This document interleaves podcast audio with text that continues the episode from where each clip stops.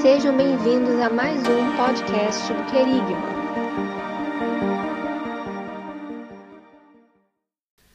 Mais uma vez pedir para estender a mão para cá.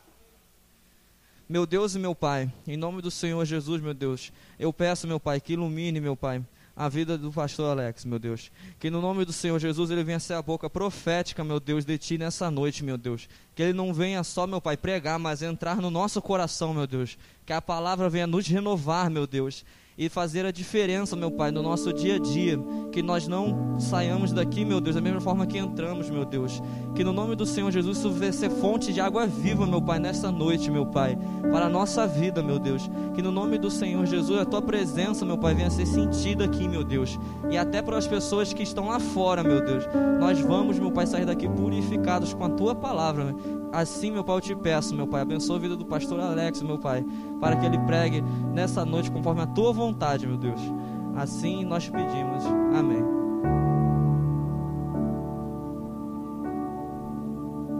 Aleluia.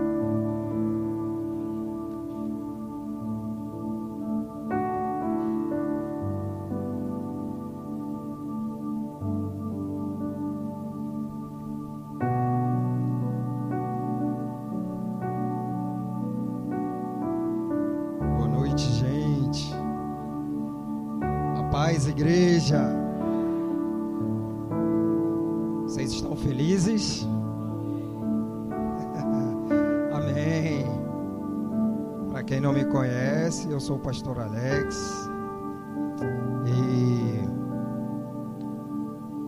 E eu hoje me encontro congregando na Poema Church, que é uma, uma igreja onde tem a sede em Taubaté, sou também pastor sênior de um movimento que em breve se tornará uma igreja, que é o Querigma Church. E talvez você não vocês não conheçam a Poema pelo nome, mas ela é a igreja do Morada, é a igreja do Salvaon. E a igreja que tem nos colocado debaixo de uma cobertura espiritual.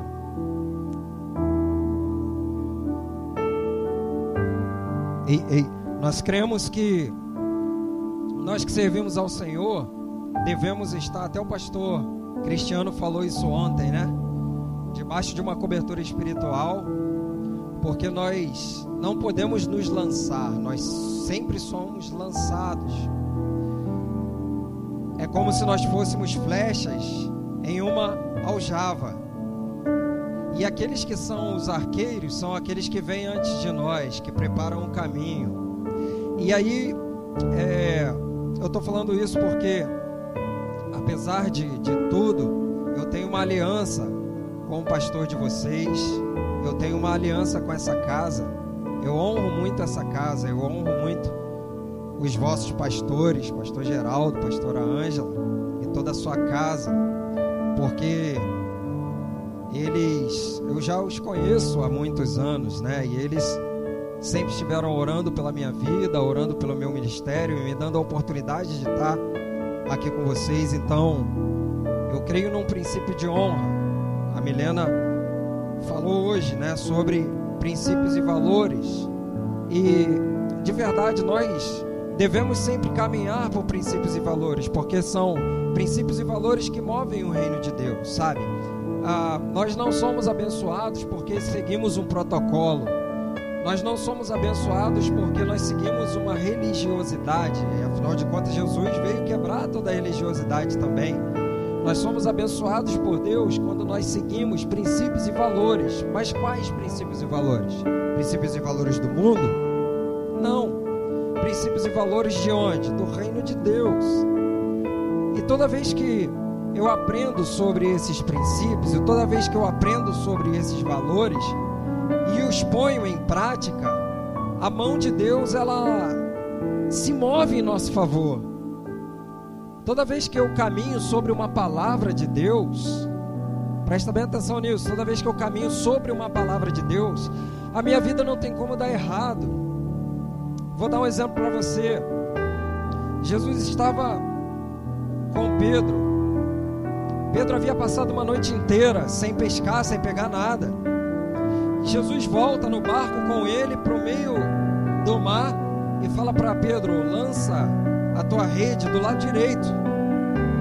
E, gente, com toda sinceridade, quem que você acha que entende mais de mar? Pedro, que é um pescador ou um carpinteiro?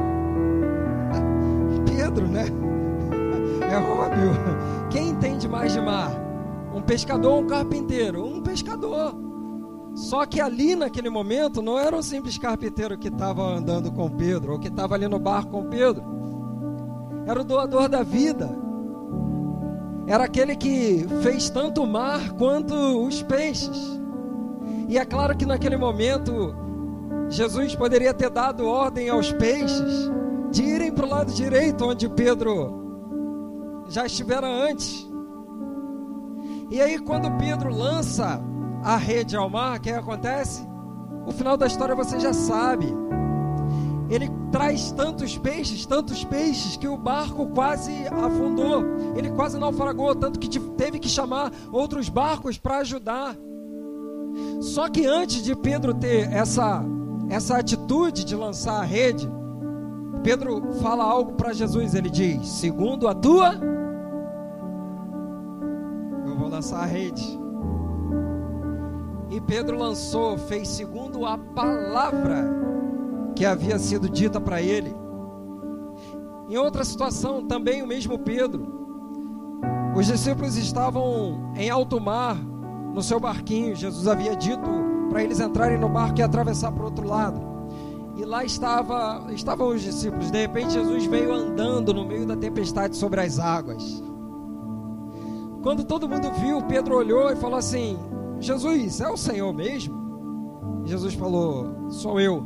Se és tu, faça com que eu vá até o Senhor. E Jesus disse: Vem, Pedro.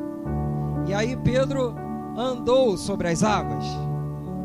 Andou sobre as águas? Não. Pedro andou sobre a palavra de Jesus. Assim como ele havia lançado a rede sobre a palavra de Jesus. Porque o nosso corpo é mais denso que, que a água.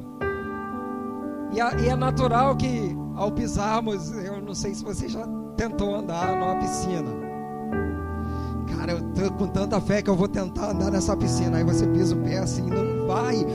Mas é, não vai mesmo, por quê? Porque o nosso corpo tem a densidade maior, então fisicamente é impossível você andar sobre as águas. Você vê aqueles, aqueles insetos que pousam na água porque a densidade do corpo dele é menor, a resistência da água é física, né? Talvez tenha alguém aqui que esteja estudando física. Não me deixa falar bobeira aqui, mas consegue pousar na água. Tem aquele lagartinho também, né, pastor? Que corre sobre a água assim, ó. Ele é tão rápido. Mas acontece que o ser humano não é um lagarto e não é um inseto. Mas, se andarmos na palavra de Jesus, Ele nos garante não só uma pesca maravilhosa, como andar por sobre as águas, como andar pelas dificuldades, por cima das dificuldades, como andar por cima da tempestade, por cima do mar bravio, por cima das intempéries, por cima das dificuldades, daquilo que tenta nos parar, daquilo que tenta nos prender, daquilo que tenta nos submergir. Então nós andamos por princípios e valores do reino de Deus, e isso move a mão de Deus a nosso favor. E todas as vezes que nós aplicamos isso na nossa vida, esses princípios e valores fazem com que todo o nosso empreendimento dê certo. E eu quero já dizer nessa noite para você que é do coração de Deus que todo o teu empreendimento dê certo. É do coração e da vontade de Deus que tudo aquilo que você está planejando no seu coração você tem sonhado no seu coração, tudo aquilo que você tem colocado diante dele, realizar. Talvez você só precise de uma chave que abra essa porta. Talvez você só precise de uma palavra de encorajamento. Quem sabe essa palavra, essa chave será liberada na sua vida hoje. Aleluia. Glória a Deus. Quero compartilhar com vocês nome da mensagem seria é The Walking Dead. Gostou? Não sei se você já viu The Walking Dead alguma vez na sua vida, mas eu, eu não estou te encorajando, na verdade, a ver. Mas abre aí comigo em Apocalipse, capítulo 3, versículo 1.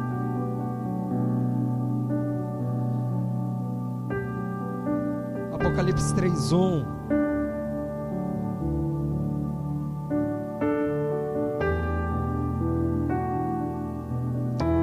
Diz assim a palavra de Deus.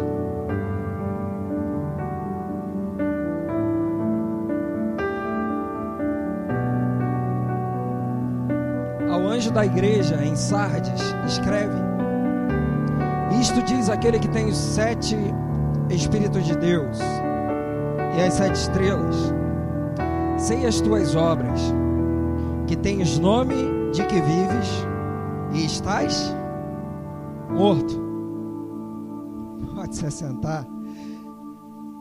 Uma outra tradução diz assim: Esta é a mensagem daquele que tem os sete Espíritos de Deus e as sete estrelas. Eu sei o que vocês estão fazendo. Eu sei. Olha só que interessante. Jesus, por mais que ele traga para nós uma repreensão, uma palavra dura, uma palavra de confronto, ele sempre sabe o que nós temos feito. Jesus não é aquela pessoa que irá simplesmente nos criticar porque nos viu fazendo algo errado. Quem age assim somos nós. Quem age assim sou eu. Eu que às vezes não sei o contexto de vida daquela pessoa, e quando eu pego aquela pessoa fazendo algo errado, você é isso, você é aquilo. Mas na verdade, Jesus ele conhece o contexto da nossa vida. E toda vez que ele ele vai nos repreender, ele sempre vem com bondade e misericórdia. Sempre que Deus vem com uma palavra de repreensão, sobre a nossa vida, por trás dessa repreensão, vem o amor, vem a graça e tem a misericórdia de Deus também. Enquanto, então, quando ele está falando com a igreja de Sardes, ele diz que conhece as obras. E de verdade, meus amigos, nós não precisamos fazer a obra pensando em quem está assistindo, uma vez na igreja que eu dirigia, que eu dirigi durante um tempo em São Cristóvão, um casal de missionários veio até mim e disse assim: entra no nosso Facebook para ver o nosso trabalho missionário. E a palavra de Deus vai dizer que tudo aquilo que a mão direita faz, a esquerda não tem que saber. Se nós fazemos algo, nós não fazemos para homens. Embora nós criamos numa cultura de honra, que nós devemos honrar os nossos líderes, os nossos mestres, os nossos pastores, os nossos discipuladores, mas aquilo que nós fazemos, nós miramos no coração de Deus, nós miramos no coração do Senhor. Então, toda vez que você, no seu secreto, toda vez que você, na sua individualidade, faz algo que esteja de acordo com a palavra de Deus, de acordo com o reino de Deus, Jesus vê. Talvez ninguém esteja te assistindo quando você ajuda um necessitado, quando você faz uma coisa boa para alguém. Talvez você até pense, poxa, eu queria que alguém tivesse aqui para ver o que eu estou fazendo. Mas isso é coisa nossa de ser humano. Mas eu, eu digo para você, eu afirmo para você, que tudo aquilo que você faz, mirando o coração de Deus, Jesus conhece, Jesus sabe. Jesus sabe o que você tem feito no teu secreto. Jesus sabe do que você tem feito quando você está longe aqui da igreja, quando você está longe dos seus líderes. Ele sabe. Ele sabe quando você planta uma semente no reino de Deus. Ele sabe quando você estende a mão para aquele que é necessitado. Ele sabe quando você dá um abraço, dá um carinho, dá um sorriso. Ele sabe. Ele sabe. E se tem uma coisa que Deus faz muito bem é não dever nada para ninguém. Deus ele não deve nada para ninguém. E tudo aquilo que nós colocamos diante dele e fazemos para ele é poderoso e fica como um memorial. E naquele grande dia, quando serão as chamadas bodas do Cordeiro, nós receberemos os galardões por todas as nossas obras. É nesse momento que as nossas obras aparecerão.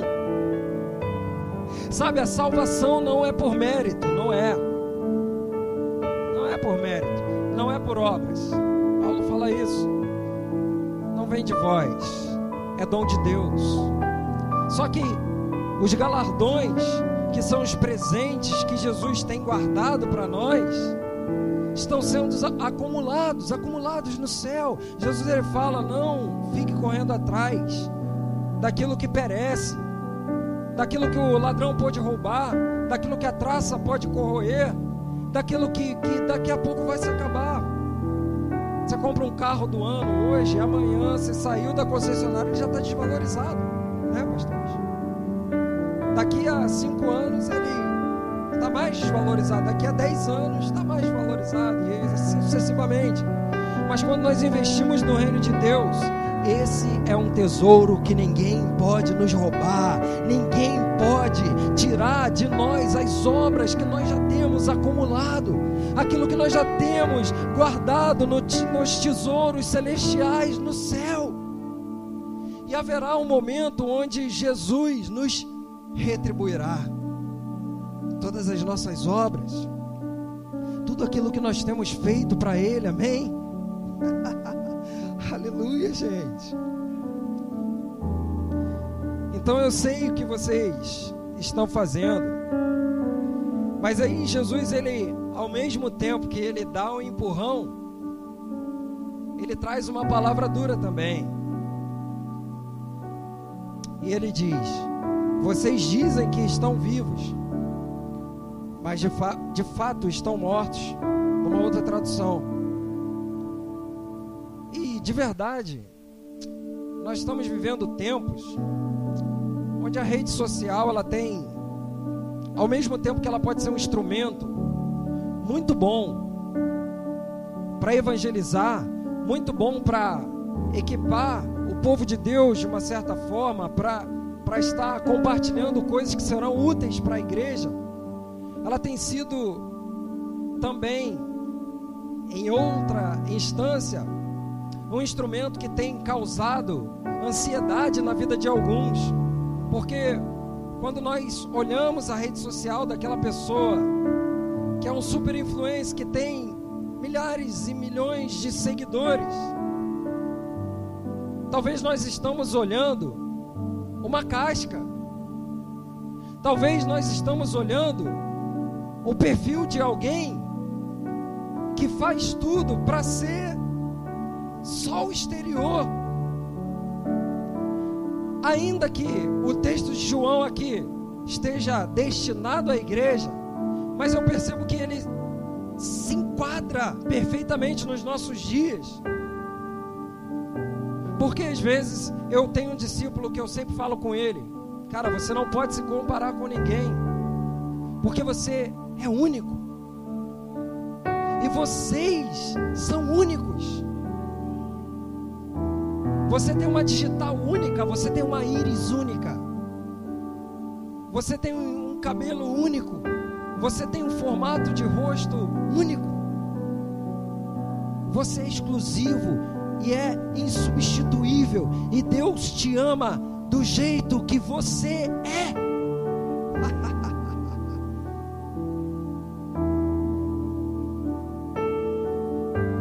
Conheci uma pessoa que há, um, há umas semanas atrás fiquei sabendo que ele desistiu de viver. Desistiu de viver. Mas quando você olhava para as redes sociais, estava sempre feliz, estava sempre em viagens, estava sempre malhando, cuidando no corpo, fazendo isso, fazendo aquilo porque tem nome que vive, mas muitos estão mortos. Porque pessoas agora, aí no carnaval, nesse momento, nesse tempo, parecem estar bem na aparência, nas redes sociais, nas máscaras que nós usamos no dia a dia. Eu até disse isso. Estou cansado de usar máscara já, desde 2020, usando, usando isso, não aguento mais. Mas existem pessoas que vivem uma vida inteira com as suas máscaras. É a máscara por baixo da máscara. Mas só Deus nos conhece por dentro. Só Deus conhece o nosso interior, só Ele sabe. Estamos vivendo tempos onde existem pessoas que de fato já morreram, mas ainda estão fingindo que vivem por aí. E quem são esses? São aqueles que vivem no deleite da própria carne. Vocês jovens que estão aqui hoje poderiam estar em qualquer lugar nesse momento. Poderiam ter escolhido qualquer coisa, qualquer lugar, e nem estar aqui. Mas eu louvo a Deus porque vocês estão aqui. Porque vocês rejeitaram e estão rejeitando, estão lutando contra a própria carne, como o louvor que foi cantado aqui nessa noite. É difícil, é muito difícil. Se alguém diz que esse mundo não tem nada para nós, se alguém está mentindo, porque esse mundo tem muita coisa boa. Não é verdade? Vocês concordam comigo? Tem muita coisa boa, mas são coisas que agradam a nossa carne. São coisas que agradam, sabe, a nossa humanidade caída.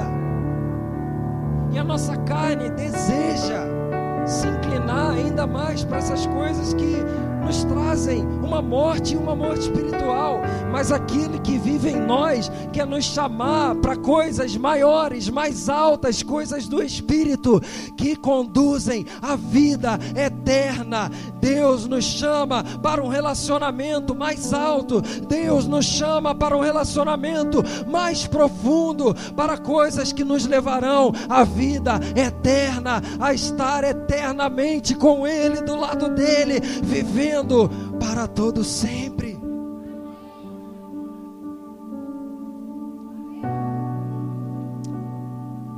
Gente, existem aqueles que se livram pela sua performance. Tem uma alta performance. Mas ainda assim, nada disso vale para Deus. Olha só o que diz 1 Timóteo capítulo 5, versículo 6. Mas a quem vive em deleites, vivendo, está morto.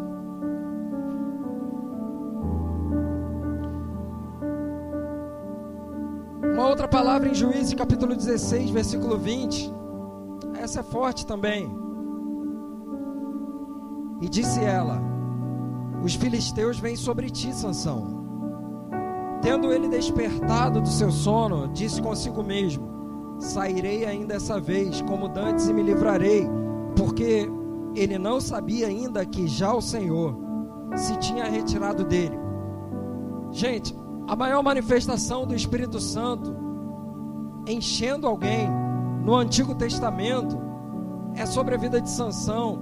Sansão foi um homem preparado exclusivamente por Deus para ser um juiz naquela época para ser um diferencial, para ser alguém que talvez hoje, se tivesse no Instagram, teria, sei lá, 100 milhões de seguidores, um bilhão de seguidores. Era simplesmente o cara mais forte da terra, gente. Hoje o cara seria incrível. Mas Sansão, o que ele fez com todo aquele potencial que ele tinha? Como já foi dito aqui hoje também sobre as escolhas, eu nem precisava pregar, eu acho que a Milena já falou tudo. Nem precisava pregar. Mas a escolha de Sansão foi. Ah, eu prefiro a, a Dalila, né? É o coração, né, pastor? A gente não manda no nosso coração. A gente não manda na nossa vontade. A gente não consegue escolher quem a gente gosta, né, pastor? Esse é o problema. O problema é quando nossas escolhas vão diametralmente opostas às escolhas de Deus para nós. É quando nós escolhemos errado. Ou é quando, antes de nós escolhermos, nós não consultamos o Senhor. Sansão era para ter casado com alguém de dentro do seu arraial, para escolher uma mulher de dentro do seu povo. Mas ele decidiu pegar a piricrente, que não sabia nada de nada. Vocês acham que isso vai dar certo, gente? Lógico que não. Sabe, Deus não une pessoas, Deus une propósitos. Eu aprendi isso às duras penas, mas a verdade é essa: Deus não une pessoas, Deus une propósitos. Então, se você quer medir se uma pessoa serve para você, pergunta para ela sobre o propósito de vida. Principalmente vocês mais jovens, porque imagina se o teu propósito é ser missionário na África e o propósito da outra pessoa é ser um empresário. O empresário tem que ficar num lugar só, não pode viajar, não pode ser. Alguém vai ter que abrir mão do propósito, entende? Alguém vai ter que fazer uma renúncia muito grande. Agora a pergunta que eu faço é: e se Deus te cobrar o teu propósito lá no final? Ei, cadê aquilo que eu entreguei na sua mão? Por que, que você não fez? Ah, porque você vai ter que dar o somebody love. Só que de Deus nós não conseguimos dar somebody love em Deus. Porque Ele conhece o nosso pensamento conhece as intenções do nosso coração. E Sansão fez essa má escolha para a vida dele. Eu quero a, a Dalila, né? Tá bom. Olha as curvas dela, pastor. É toda linda, da, linda do jeito que é na cabeça.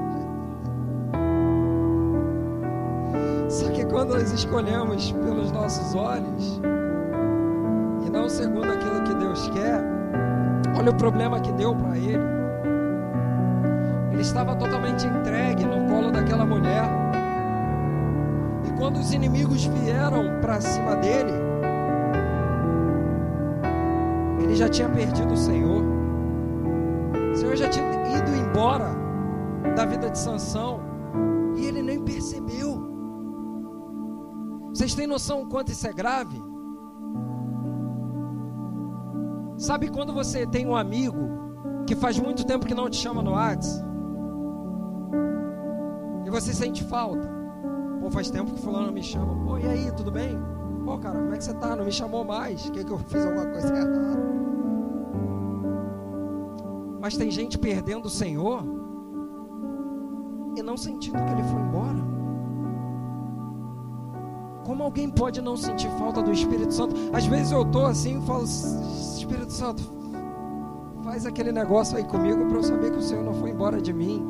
Eu tenho né, uma, uma, um indício que de quando eu sinto o Espírito Santo, minha face assim esquenta, meu rosto fica quente, aí eu sei que Ele está comigo. E quando eu começo a orar, eu falo, Espírito Santo, acende aí o, o mistério para eu saber que o Senhor está comigo. Porque nós temos que ter essa preocupação de saber se Deus ainda está caminhando conosco, gente. É um relacionamento, sabe? Nós não podemos chegar amanhã e esquecer o que nós estamos vivendo aqui hoje. Sabe onde acontece o avivamento? Não é hoje, é amanhã, é segunda, é na faculdade, é na escola, é no trabalho. Se nós estamos guardando a palavra de Deus, se nós estamos guardando os princípios que nós estamos aprendendo, os valores que nós estamos recebendo, as chaves que nós estamos recebendo, para que não perdamos ou para que não percamos a presença de Deus.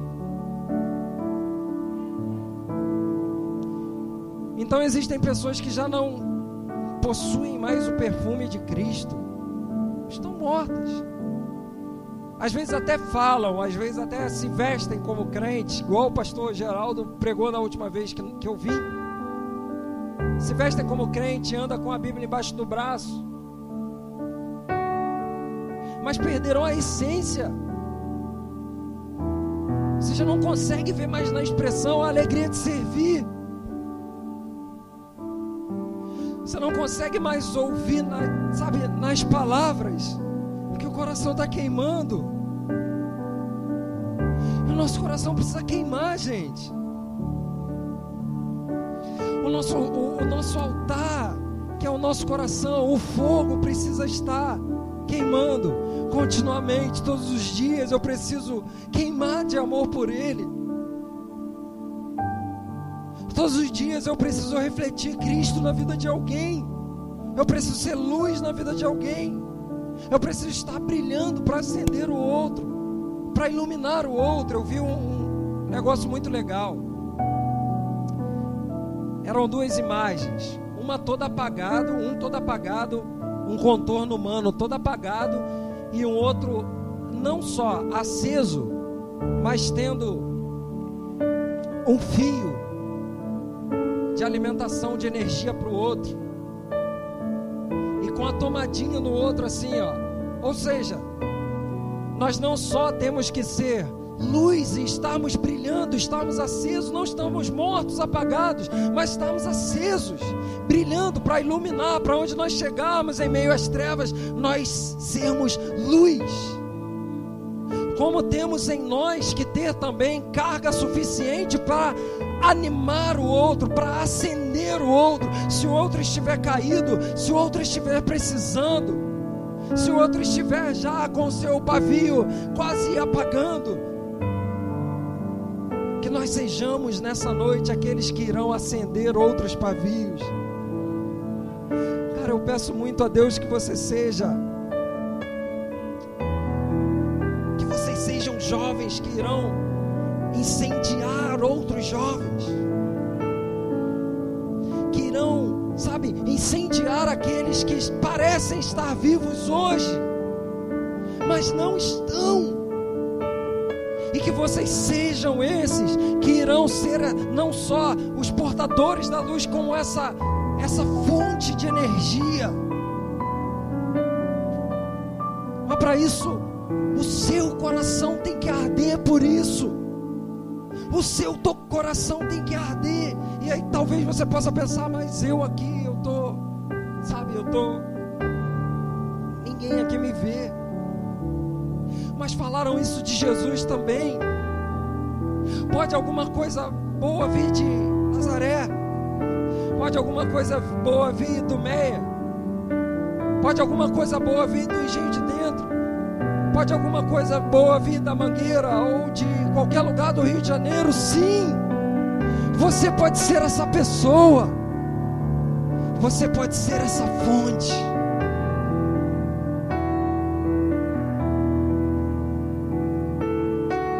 Saul reinou 40 anos depois que o Senhor já não estava mais com ele. Então está fazendo algo mesmo que seja para Deus, não significa que a pessoa ainda está com Deus. Não significa. Saul ainda ficou no trono 40 anos. Mas o espírito já tinha se retirado dele e ido para Davi. E enquanto Davi estava vivendo os seus processos, porque você sabe que a vida é um processo, né? E se você consegue suportar o processo, você vai chegar no lugar que Deus tem preparado para você. Se você consegue entender que às vezes é momento de você ficar escondido em Deus, ou escondido na aljava, até que alguém pegue e lance você para atingir o alvo,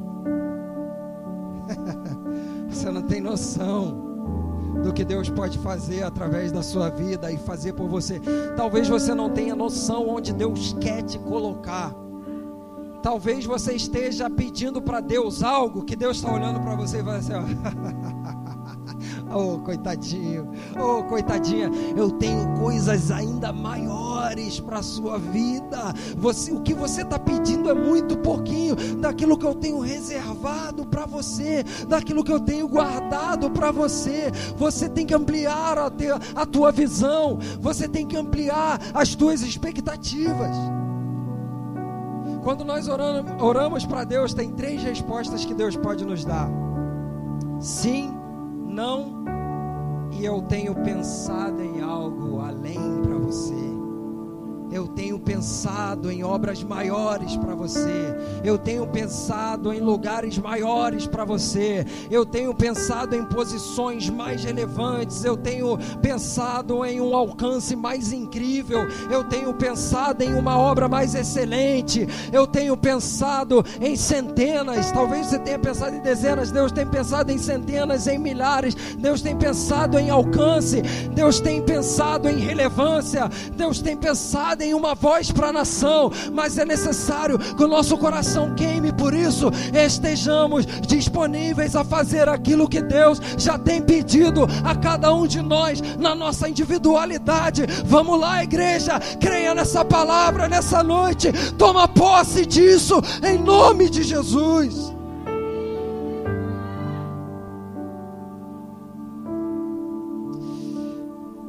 Aleluia, gente. Aleluia. A palavra profética, ela não está nesse plano, ela não está aqui, a palavra profética. Ela está num plano espiritual. De acordo com a expectativa do nosso coração, ou nós acessamos o, o espiritual e trazemos para cá, ou nada vai acontecer. Certeza que todas as palavras que já saíram desse púlpito, elas estão armazenadas. É como se fosse aqui, ó. Você sobe a escada ali, aqui em cima você vai ter vários guardados. Mas para isso é necessário você acessar esse lugar. A palavra profética é isso. Sabe quando ela vai se cumprir? Quando você disser, isso é para mim, isso vai se cumprir na minha vida, eu quero isso. O pastor falou que eu vou acessar lugares, eu quero esse lugar, esse lugar é meu. Está reservado para mim, Deus prometeu para mim, eu entrarei lá, eu verei o que Deus está fazendo, eu verei o que Deus fará na minha vida. Acessa a igreja, só. Voltando em Apocalipse, capítulo 3. No versículo 3, agora. Jesus vai falar para a igreja: Lembra-te, pois, do que tens recebido e ouvido, guarda-o e arrepende-te. Arrepende-te ou seja, Jesus ele fala: lembra de onde caíste e arrepende. Arrependimento. Perder o primeiro amor não é crise, é um pecado, é uma negligência. Muitos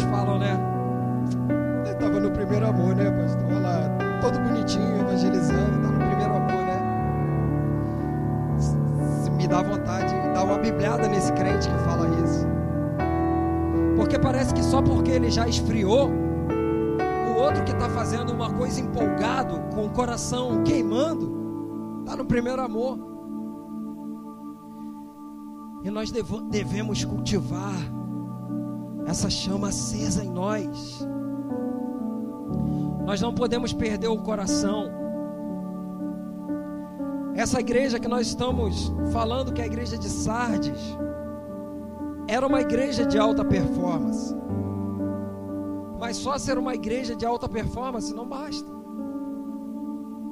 Não adianta a performance se o primeiro mandamento não funciona mais. Ame o Senhor teu Deus com o que sobrar do teu coração. É? É igreja. Com o que sobrar do teu coração, com o que sobrar do teu tempo, com o que sobrar do teu dinheiro.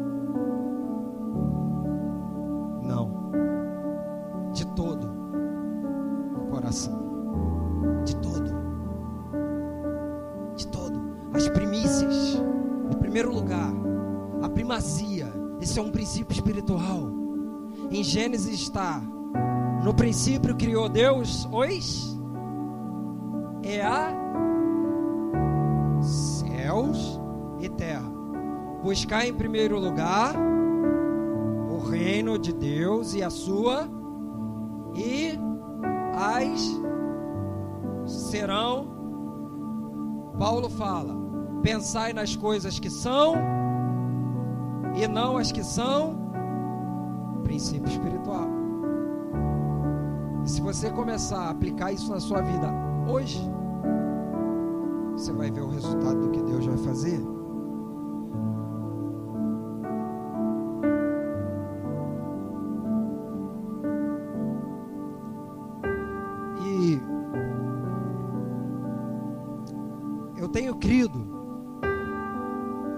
Que nós estamos vivendo uma das últimas gerações, se não a última. E digo que Deus, ao longo dos anos, dos séculos da sua igreja, Deus ele tem separado remanescentes. Remanescentes é um grupinho pequeno. Não é minoria, esse negócio de minoria, tá? Deus me livre desse negócio, gente. Sangue de Jesus tem poder. Sai desse negócio de pensamento de minoria.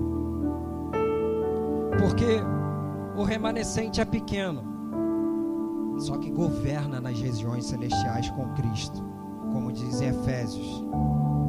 Então o remanescente sempre será pequenininho. Mas a diferença é que esse remanescente ele tem autoridade. Ele tem um governo, porque a palavra de Deus diz que os céus pertencem a Deus, mas a terra ele deu aos homens para que governe. Então, assim como Deus, ao longo dos séculos, guardou o Martinho Lutero, que no momento oportuno ele se levantou contra o sistema e até disse: Eu não queria ser o homem a me levantar contra Roma, mas já que Deus me escolheu, nós, Jesus, só vamos. Já que Deus me escolheu, vamos embora. Deus guardou apenas um homem. Deus não precisa de uma multidão, gente. Deus não precisa de muitos. Jesus precisou de apenas 12 para mudar a terra inteira. E quer que eu te falo melhor? Até estava conversando com os seus pastores ontem. Que os apóstolos tinham entre 14 e 16 anos. Tanto que quando Jesus ele vai, ele, ele vai pegar o imposto, ele paga o imposto dele e de Pedro, que já o Pedro já, já tinha uma certa idade, mas João, Tiago e os outros eram todos jovens. Estevão era jovem, talvez como um de vocês aqui. E eu conversando com, com o pastor ontem, eu disse que existe uma profecia de Joel se cumprindo hoje. Os jovens, os velhos sonharão e os jovens terão visões. O jovem tem a força da conquista, mas os velhos têm a palavra de sabedoria. E o que nós devemos fazer hoje é empoderar vocês no espírito, vocês sejam esses remanescentes que farão diferença na época de vocês começará fazendo diferença, sabe aonde? Dentro da sua casa. Arrumando a sua cama. Lavando a louça.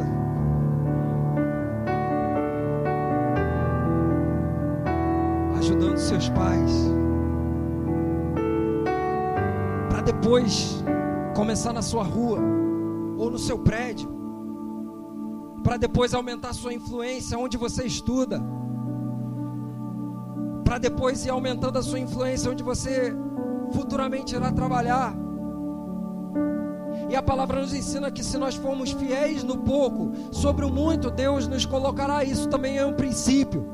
Porque eu tenho que fazer bem o pouco. Porque se eu negligencio o pouco, ah, mas esse trabalho, lavar o banheiro da igreja, não dá status. Mas pode ser que para depois eu ser um líder, eu preciso começar pelo banheiro. E se eu for fiel lavar, lavando o banheiro, pode ser que Deus me confie uma posição de liderança um dia. Porque tudo que começa pequeno tende a tornar-se grande. E aquilo que começa grande, dois, duas pessoas começaram grande: Satanás e Adão. E os dois deram errado. Mas aquele que começou pequeno, nascendo como um bebezinho do ventre de Maria, e foi aos pouquinhos crescendo, aprendendo, honrando o seu chamado, honrando aquilo que o Pai o confiou. Quando chegou no momento certo, ele mudou o mundo. Então eu estou crendo que esse é um tempo onde nós estaremos empoderando vocês, os jovens, os adolescentes, para que vocês cheguem no, no lugar onde nós não conseguimos chegar, para que vocês alcancem aqueles que nós ainda não conseguimos alcançar. Vocês são os remanescentes que Deus tem escondido para esse tempo. Vocês são os remanescentes que terão voz na nação. Vocês são os remanescentes que terão voz na, na, na geração de vocês, nessa geração que parece que vive, mas está morta. Sabe por quê? Vocês são a geração que prepararão a volta de Cristo. Vamos ficar de pé para parecer que está acabando?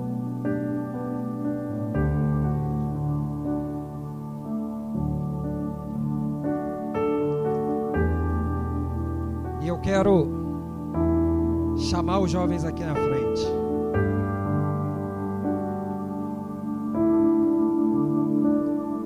Eu vou pedir o presbitério dessa casa.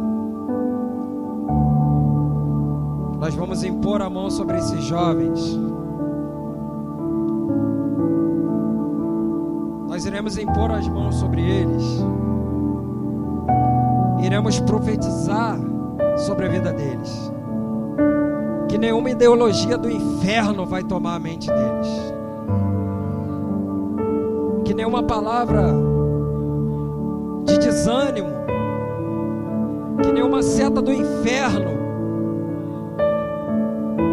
chegará ao coração, à mente deles. Que nada roubará a semente que Deus já plantou. Nós iremos profetizar sobre eles. Podem, vamos impor as mãos, podem pôr as mãos sobre eles pode pôr as mãos sobre eles. E vamos liberar sobre a vida deles, que eles alcançarão lugares mais altos. Seguindo o exemplo de Jesus, do líder que Jesus foi, que falou, que falou: obras maiores do que as que eu fiz, vocês farão. E nós transferimos para vocês nessa noite uma perspectiva do alto, uma perspectiva do céu. Que vocês alcançarão, vocês atingirão o alvo. Vocês atingirão o lugar que Deus tem preparado para vocês. Vocês chegarão até o final dessa caminhada porque vocês são incríveis. E Deus colocou um drive dentro de vocês de conquista. Deus colocou um drive, um sistema operacional dentro de vocês para alcançar essa geração, para ser diferente nessa geração, para ter não só o nome de que vive, mas a vida de que vive também. E vocês são sal nessa geração, vocês são luz nessa geração, vocês não serão, vocês já são. Vocês já são. Vocês já possuem aquilo que vocês precisam para vencer. Vocês já possuem aquilo que vocês precisam para romper com as suas dificuldades. Talvez vocês tenham vivido dificuldades.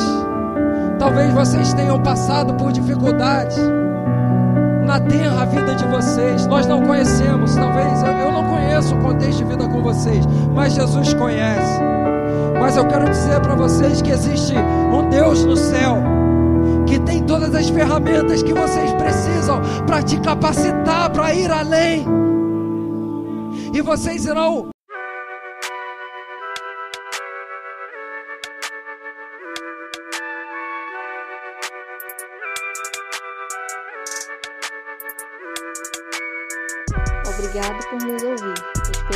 este conteúdo abençoe sua vida.